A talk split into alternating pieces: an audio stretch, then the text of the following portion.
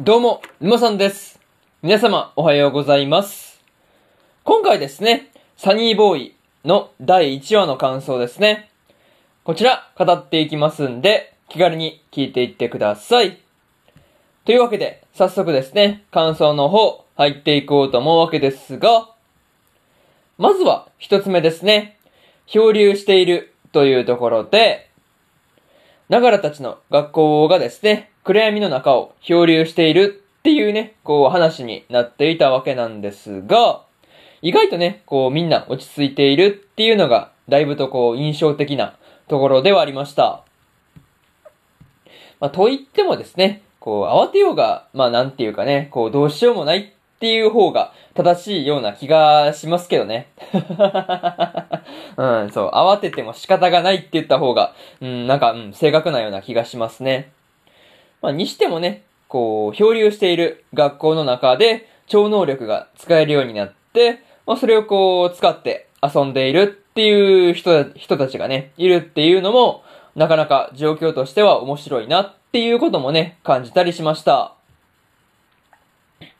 とりあえずですね、あの暗闇のような、まあ、空間のこととかですね、まあ、どうしてこう、ながらたちの学校だけが、まあ、その空間に飛ばされてしまったのかとかね、なんかこう、そういった部分が、まあ、まだ明かされずじまいだったので、その辺に関してはですね、注目しておいた方が良さそうだなっていう気がしました。うん。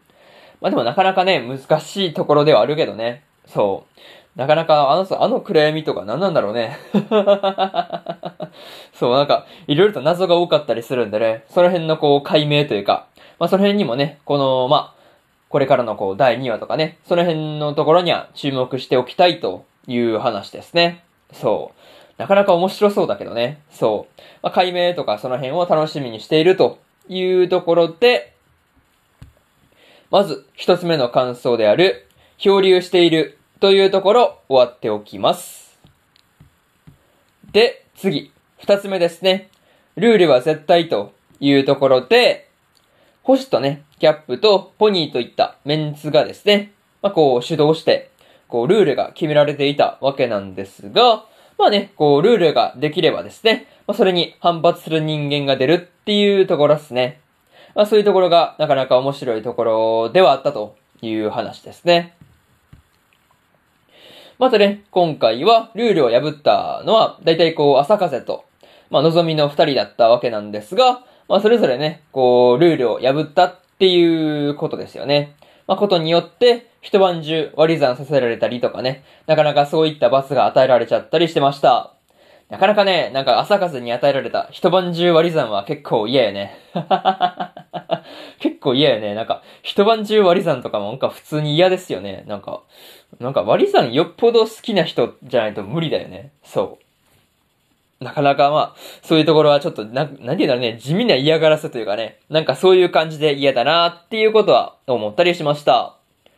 まあ、とはいえね、ルールを破った人間は例外なくということで、まあ、こう、リーダーであるですね、キャップも、まあ、罰を与えられたりするっていう点に関してはですね、随分公平だなっていうことを感じましたね。そう。まあ、本来まあ、星とね、キャップとポニーといったメンツはですね、まあこう、三人でルールを作ったわけですから、まあ自分らはそんなものは守らなくていいんだ的なね、ことを、まあ実際ね、キャップもそういうことを言ってたわけなんですけど、まあ、そういうこと関係なく、こう、罰が与えられるっていうことはね、すごい公平だなっていうことを思ったよっていう話で、まあにしてもね、この辺の話はですね、まあ星がキャップをね、リーダーにしたりとか、こう、何かと星が暗躍していたりしたので、まあ、こう、星の動きに関しては警戒しておいた方が良さそうな感じがしたという話ですね。そういうところで、二つ目の感想である、ルールは絶対というところ終わっておきます。で、次、三つ目ですね。世界を抜け出そうというところで、まあ、屋上からですね、飛び降りた望みと、それを助けようとしたながらがね、落下したことによって、こう風景が、まあ、こう暗闇だったわけなんですけど、一気にこう、まあ、海ですよね。海にこう、変わってました。そう、海に一気に変わるわけですね。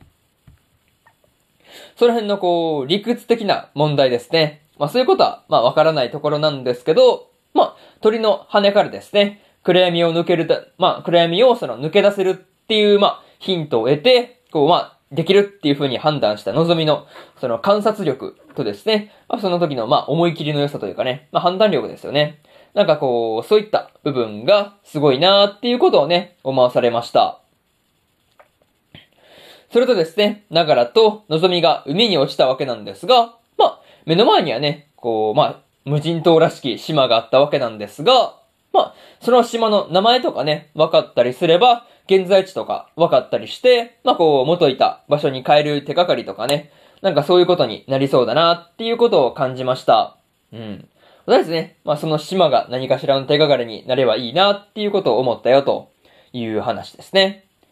またですね、こう、海を漂うながらと望みの二人を星がこう見下ろしていたシーンがね、まあ、エンディングの付近であったわけなんですけど、まあ、個人的にはですね、こう、そこがすごくね、引っかかるところだったので、まあ、ながらと望みの二人に対して、こう、まあ、星が接近してきた際にはですね、まあ、こう、ちょっと注意しておいた方がいいのかなっていうことをね、思いました。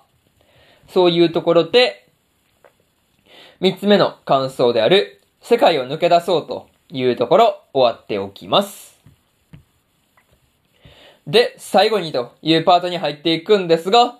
今回はですね、ながらたちの学校がですね、こう暗闇を漂流していて、最終的には島にたどり着いたっていう形になってました。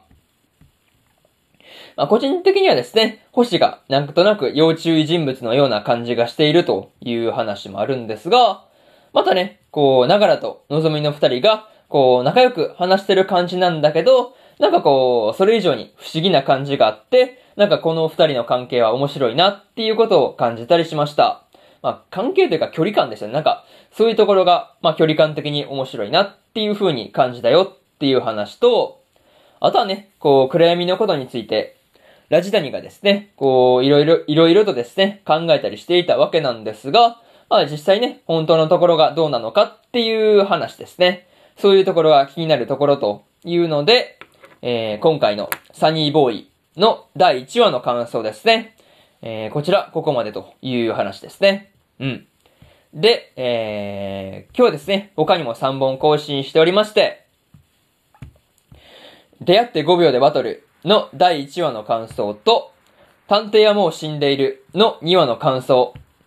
そしてですね、日暮らしと泣く頃に卒の3話の感想ですね。この3本更新しておりますんで、よかったらこっちの3本もね、聞いてみてくださいという話で、えー、今回のサニーボーイの第1話の感想のところ終わっておきます。うん。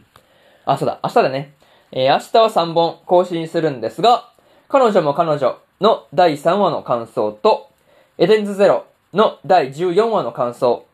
そしてですね、大の大冒険の第40話の感想ですね。この3本、1、2、3と更新しますんで、よかったら明日もですね、ラジオの方、聞きに来てもらえると、ものすごく嬉しいですというところで、本日、1本目のラジオの方、終わっておきます。以上、沼さんでした。それでは、次回の放送でお会いしましょう。それじゃあまたね。バイバイ。